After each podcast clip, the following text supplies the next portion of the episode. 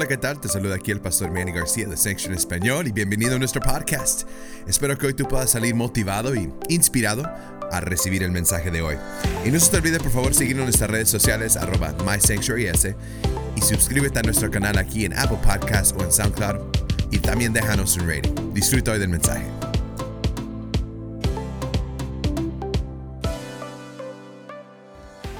Comenzamos una nueva serie eh, que le hemos titulado un poquito algo diferente. A lo mejor te va a sonar un poco raro, pero voy a explicarte de, de un poco de qué, se, de qué se trata. Y le hemos titulado Código Verde. Diga conmigo, Código Verde. Y dices, bueno, aquí hay una código, he escuchado código rojo, ¿no? Y otras cosas, pero ¿qué es código verde? Bueno, uno de nuestros colores de nuestra casa es gris, obviamente, como pueden ver ahí, diferentes tipos de gris. Tenemos un poquito de azul, negro que usamos, blanco, y tenemos un color que resalta, que es el verde. Y el verde para nosotros es algo como una, una alarma que para que los que trabajamos aquí en la iglesia, los que son parte del liderazgo, vemos verde y es una alarma para nosotros entender que hay códigos, o es más, es más hay valores que nosotros seguimos en esta casa. Y en los tres campuses que tenemos, tanto en español, en el campus central inglés y en el campus de Los Ángeles, todos los campuses vamos a estar hablando de lo mismo durante estas cinco semanas. Ahora, cada pastor va a compartir un poquito diferente, pero vamos a estar hablando de lo mismo y es de nuestros valores de nuestra casa. ¿Y por qué lo queremos hacer? Bueno, hay dos, dos cosas. Porque lo primero es porque hoy lanzamos grupos de conexión. ¿Cuándo están alegres por ello? Come on. Grupos de conexión.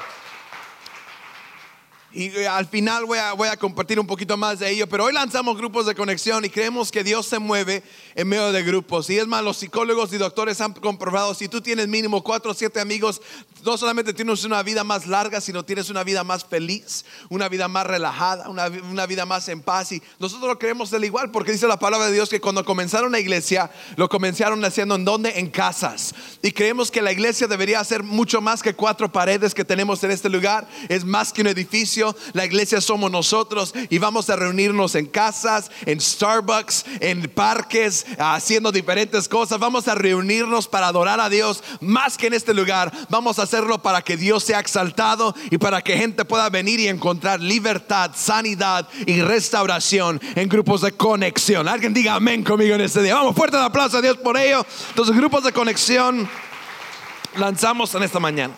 Y lo segundo, queremos compartirlo porque muchas veces decimos, bueno, amo mi casa, pero ¿qué hacemos en mi casa? Bueno, los próximos cinco semanas vamos a explicarte ello. Y yo creo que valores son importantes porque no solamente lo aplicas aquí en la iglesia, sino también lo puedes aplicar en tu vida, eh, en, tu, en tu, tu, jornada con Jesús, en tu vida, en tu familia, en el día a día. Entonces hoy Código Verde, quiero empezar con nuestro primer eh, valor de nuestra casa, que significa pasión por Dios. Diga conmigo pasión por Dios.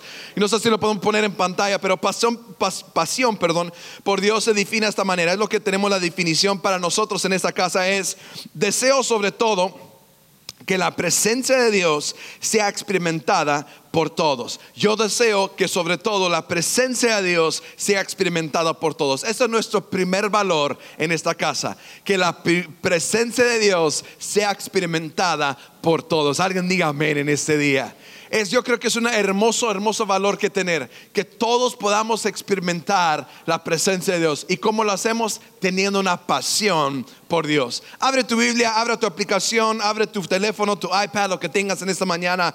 Y tengo las notas ya en nuestra aplicación, pero si quieres abrir tu Biblia conmigo en Salmos 138, versículo 8, Salmos 138, versículo 8. Hoy vamos a salir a tiempo en este día porque vamos a estar hoy apuntándote para un grupo de conexión. Amén.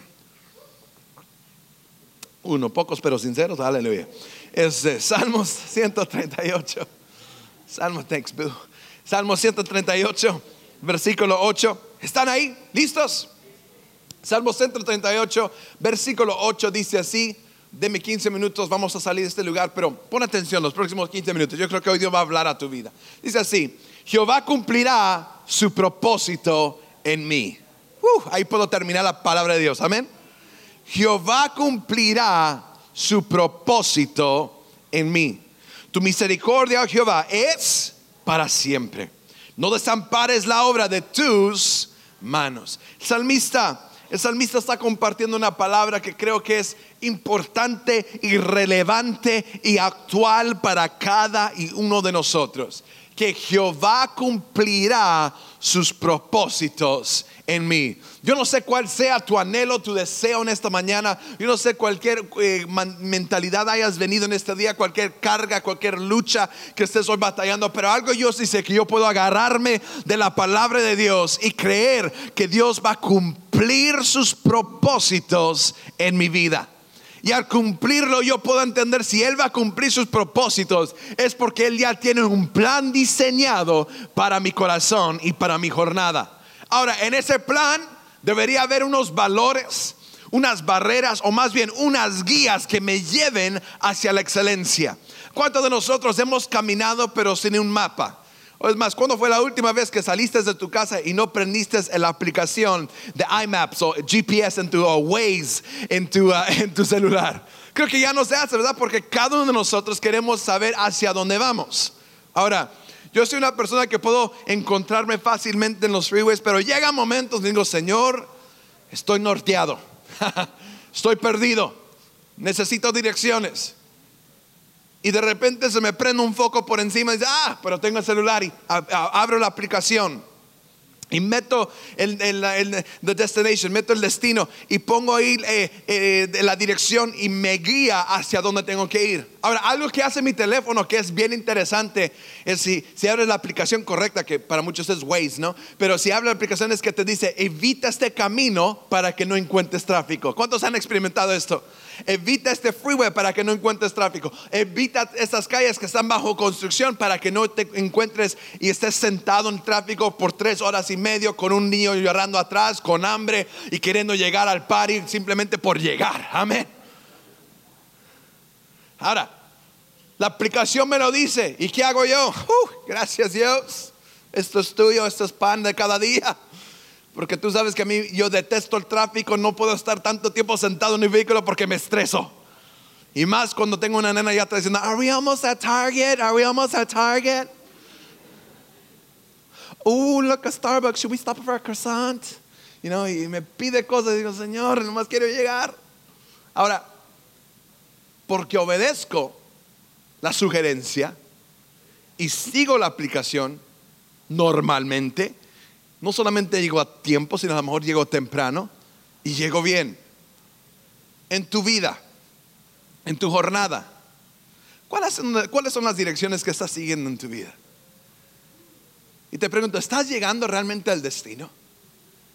¿Estás llegando al, al punto de tu vida y dices, wow, me siento bien, me siento confortable, me siento como que realmente estoy alcanzando algo, me siento como que estoy viendo una diferencia en mi vida?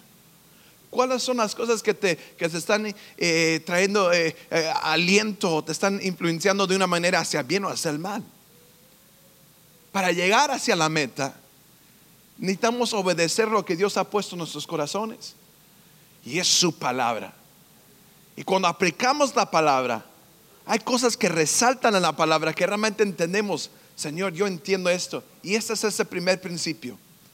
Si nos apasionamos por Dios, si encontramos una pasión por las cosas de Dios, vamos a tener una vida más exitosa y segura en sus manos. Alguien lo cree conmigo en este día. Y es aplicar este valor, no solamente en nuestra iglesia, sino en nuestras vidas, de pasión por Dios. Porque yo deseo que sobre todo la presencia de Dios sea experimentada en mi vida y en todas las personas. Es más, Moisés le dice así a Dios, le dice Dios, yo no miré sin tu presencia. Yo no voy a dar un paso fuera de aquí sin tu presencia. Yo no voy a ir hacia donde tú me dices sin tu presencia, porque tu presencia es que lo cambia todo, que lo mueve todo, que lo restaura todo, que lo libera todo, que lo sana todo. Es la presencia de Dios quien es todo para nosotros. ¿Alguien lo cree conmigo en esta mañana? Come on, somebody. Entonces, para poder vivir en este valor de pasión por Dios, entendemos esto. Número uno, escribe esto o toma notas ahí. Número uno, que Dios es un Dios de propósitos.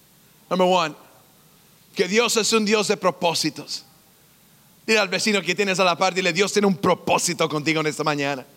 Come on. Si no le creíste, dile a alguien más. Dile, Dios tiene un propósito contigo esta mañana. Can you give me a little bit more volume, please? Entendemos y creemos que Dios es un Dios de propósitos. Nada lo que he creado o acontecido en el universo o en nuestras vidas es una coincidencia o accidente o una explosión de eh, cosmos, sino que es la manifestación que tenemos de Dios, de un Dios, perdón, presente que nos ama, que quiere manifestarse a través de cada y uno de nosotros. Jeremías capítulo 29, versículo 11 lo describe de esta manera. Mis planes, la traducción lenguaje actual, Jeremías 29, 11, mis planes que para ustedes solamente yo lo sé y no son para mal, sino para bien. Y voy a darles un futuro lleno de bienestar. No hay mejor planificador, no hay mejor guía, no hay mejor brújula que Dios en nuestras vidas. Escucha, Dios es un Dios de todo. Es un Dios de propósitos. Y mientras que te frustres o te quejes, Dios dice, si supieras que yo tengo un plan para tu vida. Si supieras que solamente estás atravesando un pequeño valle, pero ahorita vas a entrar a una cima de una montaña para tu corazón. Todo se encuentra en cuanto tú estás apasionado por las cosas de Dios. ¿Por qué? Porque es en la pasión que tú tienes a Dios que demuestra la lealtad, el amor y la entrega que tú tienes para tu jornada. ¿Cuántas personas han terminado la carrera antes y han fallado y se han sentido frustrados y han dicho, ah, si hubiera terminado, si le hubiera dado un poquito más, hubiera visto un cambio en mi vida. Hay una, lo era puesto en la pantalla, disculpen muchachos, pero hay una foto que me encanta de un hombre que está escarbando. ¿No han visto esa foto? Y está escarbando, escarbando, escarbando. Y ve que allá ya menos están llegando los diamantes, pero llega un punto y solamente le falta un pequeño cachito más de escarbar. Y llega un punto donde se cansa y dicen, en el pequeño dicen, dice, me cansé y me voy. Y uno dice, si hubieras escarbado un poquito más, hubieras encontrado los diamantes. ¿Qué es lo que te motiva para ir escarbando en las cosas en tu vida? Por lo que a mí me ayuda cada día es la pasión que yo tengo por las cosas de Dios. ¿Qué? Escucha, ahí te va listo. Dile a tu vecino, ponte el casco porque ahorita nos van a dar. Porque la vida no fue hecha para vivir de emociones. La vida fue diseñada para vivirla de pasiones. Listen, una emoción te lleva hace un momento, una pasión te lleva hacia una meta final. Alguien diga amén conmigo en este día. Pon eso en tu Facebook this morning. Emociones solamente te llevan en el instante, pero una pasión es lo que te empuja a terminar la carrera. Yo tengo unos amigos que son increíblemente buenos para lo que es CrossFit, ¿no? Y yo me río, me burlo a veces de ellos. Mira, y yo sé que me están viendo, and I love you, Albert Betty. Y les digo, y les digo, hey, uh, ¿qué, o sea, ¿qué los motiva a ustedes a levantarse a las 5 de la mañana? Le digo, esto es como PE de la high school, pero para adultos. Ahí están a las 5 de la mañana. ¿Qué es lo que los motiva a ustedes? ¿Qué es lo que los apasiona? Y me responden y dicen, estamos apasionados de mantener una buena salud. Y digo, bueno, tiene razón. Porque para ellos no es una fase. Para ellos no es una emoción. Su pasión de ellos es cuidar su templo, cuidar su cuerpo. Y para ellos levantarse a las 5 de la mañana a hacer ejercicio, yo, le estoy pidiendo a Dios que me dé esa misma pasión también, no me malentiendas, amén. Señor, apasioname. Los, el problema es que tengo más pasión hacia la cama. Amén. Y para dormirme. Estoy en ese conflicto, Señor, quítame, Señor, un poquito más la cobija, lléname un poco más de ejercicio, pero ay, eh, oren por mí, por favor. Pero la pasión que yo tengo es entender que si yo me apasiono de Dios, yo voy a poder ver que Dios va a pelear por mí, que Dios va a abrir la carrera por mí y que Dios va a hacer las cosas a mi favor. Dice la palabra que yo sé bien los planes que tengo para ustedes, planes de bienestar, un futuro lleno de qué? De bienestar. Vamos a entender esto, que Dios es un Dios de propósito. Y si Dios es un Dios de propósito, vamos a apasionarnos de los propósitos de Dios. Si tú lo crees, dale fuerte el aplauso al Rey de Reyes. Amén. No hay nada peor que ver una persona terminar antes de llegar a la, a la meta. Escucha, Dios, Dios es un Dios de propósitos. La creación es un propósito. Génesis capítulo 1 dice que el primer día creó noche y el día, segundo día cielo y mar, tercer día plantas y vegetación, cuarto día sol, luna, estrellas, quinto día peces y aves, sexto día animales y el ser humano. Dios nunca crea algo sin primero tener un plan. Dios no creó eh, las peces y dijo, ¿y dónde los voy a poner? ¿En el aire? No. Él hizo el cielo y el mar primero. Dios no creó los animales y dijo, ¿y qué les voy a dar de comer? No, Él lo hizo el día antes. Dios es un Dios de propósitos. Y cada uno tenemos que entender que si Dios tiene un propósito en nuestras vidas, vamos a confiar que Dios los va a cumplir. Escucha, las luchas, las luchas dentro de nosotros, las luchas que pasamos, las dificultades que pasamos, aún en esas batallas, aún en medio del problema, Dios tiene un propósito con ello. Escucha, Moisés fue encontrado por una hija de Faraón, huyó al desierto 40 años, pastoreó ovejas para pastorear un pueblo de Israel fuera del Egipto. Dios tuvo un plan con él. Lo diseñó con un plan. Judas fue traicionado, pero él fue el que Dios usó para traer luz a nuestra redención.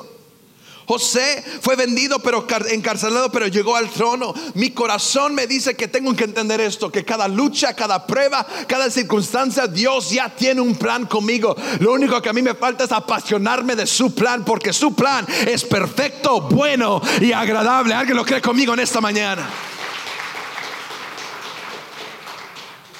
No te apasiones de la excusa. Apasionate de la palabra de Dios. Yo conozco tantas personas que están tan apasionadas de encontrar una excusa, pero están muy lejos de encontrar la verdad. Dice la palabra que Él es la verdad y la verdad los hará libres. La pasión se encuentra en las cosas que son constantes, no en las cosas que mueven nuestras emociones. Apasionate de algo constante. Voy para ti, pareja, en esta mañana. Apasionate de tu matrimonio, porque esa es la cosa que es constante en tu vida. Es la única esposa que te dio, eh, escúchame hombre, es la única esposa que Dios te dio. Apasionate cada día de ella, eh, que quiere, la cuida, la consienta, la ama, la papáchala. Es la única mujer que Dios te da. Apasionate de las cosas que Dios te ha dado en esta mañana. Come on, somebody. Para los dos Apasionate de los hijos que Dios te dio. Son los únicos que Dios te ha dado. Son los únicos. Hasta ahorita, para Dios a lo mejor te puede dar más. Amén. Pastor Carlos dijo amén. Pero apasionate de los hijos que Dios te ha dado. Cuídalos, consiéntalos, instruyalos bien. Son las cosas constantes. Ahora ahí te va. Apasionate de la iglesia, de los líderes, de los pastores que Dios te ha dado. No me ames a mí por amarme, ámame por lo que Dios está haciendo en mi vida. Apasionate de lo que yo estoy apasionado de ti. Te digo en esta mañana, ¿qué es lo que me apasiona? Las cosas de Dios. Yo no espero que tú estés a mi nivel. Yo nomás espero que tú estés comprometido conmigo. Yo no espero que tú te encuentres a mi nivel, pero sí espero que tú estés comprometido conmigo. Porque juntos llegamos lejos. Y esa es la pasión por Dios que entendemos que Dios es un Dios de propósito. Voy corriendo. Número dos, y es entender esto, que todo propósito enfrenta o experimenta oposición. Que todo propósito experimenta oposición. Dile a tu vecino, agárrate que ahí nos va. Hemos entendido que Dios tiene propósitos. Todo tiene un propósito, un diseño. Y el enemigo quiere oponerse al propósito de Dios por ejemplo, se puso al nacimiento de Moisés. Más bien, más allá, se puso al, nacimiento de nuestro Señor Jesucristo. Porque la pasión que tuvo nuestro Señor Jesucristo iba a cambiar nuestras vidas para siempre. Y el enemigo quiere siempre tumbar a alguien que está apasionado por las cosas de Dios. Él no va y pelea con la persona, y disculpa que lo diga de esta manera, la persona que ya está en vicios en la esquina de la calle. Él ya lo tiene en el hueco de su mano. Pero Él siempre va a ir contra la persona que está apasionada por Jesús. Todo propósito experimenta oposición. Quiso matar a los amigos de Daniel, ¿se recuerdan la historia? Los echó al horno de fuego, pero Dios los honró. No pretendo decirte que todo será color de rosa, pero quiero decirte algo, que Dios cumplirá su propósito. Y escribe esto, por favor. Si no escribes nada, escribe esto, por favor. Ahí te va, listo, va a salir en pantalla. Las pruebas y posición tienen un propósito, llevarnos a la gracia de Dios. Cada prueba y cada posición tienen un propósito. Y es llevarnos a la gracia de Dios. Porque estás enfrentando problemas, puedes alcanzar la misericordia de Dios. Porque estás pasando por oposición, puedes encontrar la gracia de Dios. Cada problema, cada desafío, cada lucha que estés enfrentando en este día, todo nos apunta hacia una cosa, la gracia de Dios. ¿Por qué lo digo de esta forma? ¿Por qué la gracia? Porque ninguno de nosotros merecemos el amor de Dios, mas su gracia sobreabundó donde hubo pecado. Y es la gracia que nos alcanza que nos libera y que nos cambia. La posición y la prueba, una vez más, las pruebas y posición tienen un propósito. ¿Y cuál es ese propósito? Llevarnos a la gracia de Dios. Si tú lo crees, dele fuerte el aplauso al Rey de Reyes en este momento. Dios usa la prueba y la posición para algo tan sencillo para manifestar su poder en nuestras vidas, para demostrarnos quién es Dios y quiénes somos nosotros, que al final del día necesitamos de Dios, necesitamos depender de Él, necesitamos buscarlo a Él, para perfeccionarnos, diga conmigo, perfeccionar, que quiere decir que ninguno somos perfectos. Dios no busca gente perfecta, Él busca gente que quiere ser y está dispuesto a ser perfeccionado a Él. Alguien diga amén ser perfeccionados y para convertirnos en sus instrumentos. Dios quiere usarnos para ser sus instrumentos y usa cada prueba para usarnos como instrumentos de sanidad, de restauración, de aliento, de ánimo. Tenlo por seguro que tú vas a salir de este lugar en victoria al entender que Dios va a usar tu vida. Que tus pruebas no van a definirte, sino que es como tú te levantas y como tú sales de las pruebas que definen tu corazón y tu vida. Que eres un victorioso, que Dios está en ti, que estás apasionado de sus caminos. Si tú lo crees, dale fuerte el aplauso al Rey de Reyes. Ok, voy terminando, ¿les parece bien? Número tres, y termino con esto. ¿Qué es lo que usamos para apasionados de Dios? Entendemos que Dios es un Dios de propósito. Número dos, entendemos que cada eh, propósito experimenta eh, oposición. Y tercero, que me apasiono de Dios porque veré mi propósito en Él. Entiendo, si me apasiono de Dios, yo veré mi propósito. Es en Dios que vemos nuestro propósito. Y he escuchado a tantas personas que me han dicho, pastor, es que estoy buscando qué es lo que Dios quiere hacer en mi vida o estoy intentándolo de tantas formas. Te digo, no hay nada más hermoso que estar en la presencia de Dios apasionarte de, Él, de su palabra, buscarlo y decir, Dios, aquí estoy, úsame, úsame, moldéame, aquí estoy. Tú puedes convertir en este barro en un instrumento para tus manos. Úsame, porque he entendido que en ti voy a encontrar mi propósito. Si yo me apasiono de ti, voy a encontrar y voy a ver mi propósito. Estamos diciendo que Dios va a cumplir su propósito en nosotros. Una vez más, Salmo 138, versículo 8, y el salmista dice, Jehová cumplirá sus propósitos en mí. Voltea con alguien con una sonrisa y dile, Jehová cumplirá sus propósitos en ti en este día. Ahora respóndele y diré, pero apasionate de Dios primero. Calmao, calma, apasionate tú primero.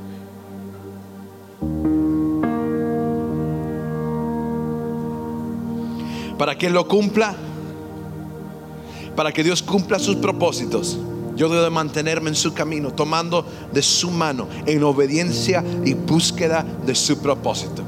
Me encanta cómo lo describe Rey Salomón en Proverbios capítulo 23, versículo 19. Proverbios 23, versículo 19 le dice así, oye hijo mío y sé sabio y endereza tu corazón al camino. Oye, hijo mío, y ser sabio, y endereza tu corazón al camino. ¿Cuál es el camino? Increíble cómo lo describe. Porque Jesucristo viene a esta tierra, dice, yo soy el camino, la verdad y la vida. Cualquiera que viniera a mí verá al Padre. Yo me apasiono de esto porque yo puedo ver a Dios en cada uno de ustedes. Y cuando venimos al camino correcto podemos ver nuestras vidas transformadas y cambiadas por su gracia. Pero todo depende de ti de entender cuál es el camino. Jesús es el camino, la verdad y la vida. Es ir hacia Jesús y decirle, Dios, no me desviaré a la izquierda ni a la derecha. No me dejaré llevar por emociones. Voy a apasionarme de tu palabra, de tu verdad y de tus promesas, porque tú cumplirás tus propósitos en mí. Alguien lo cree conmigo en este día.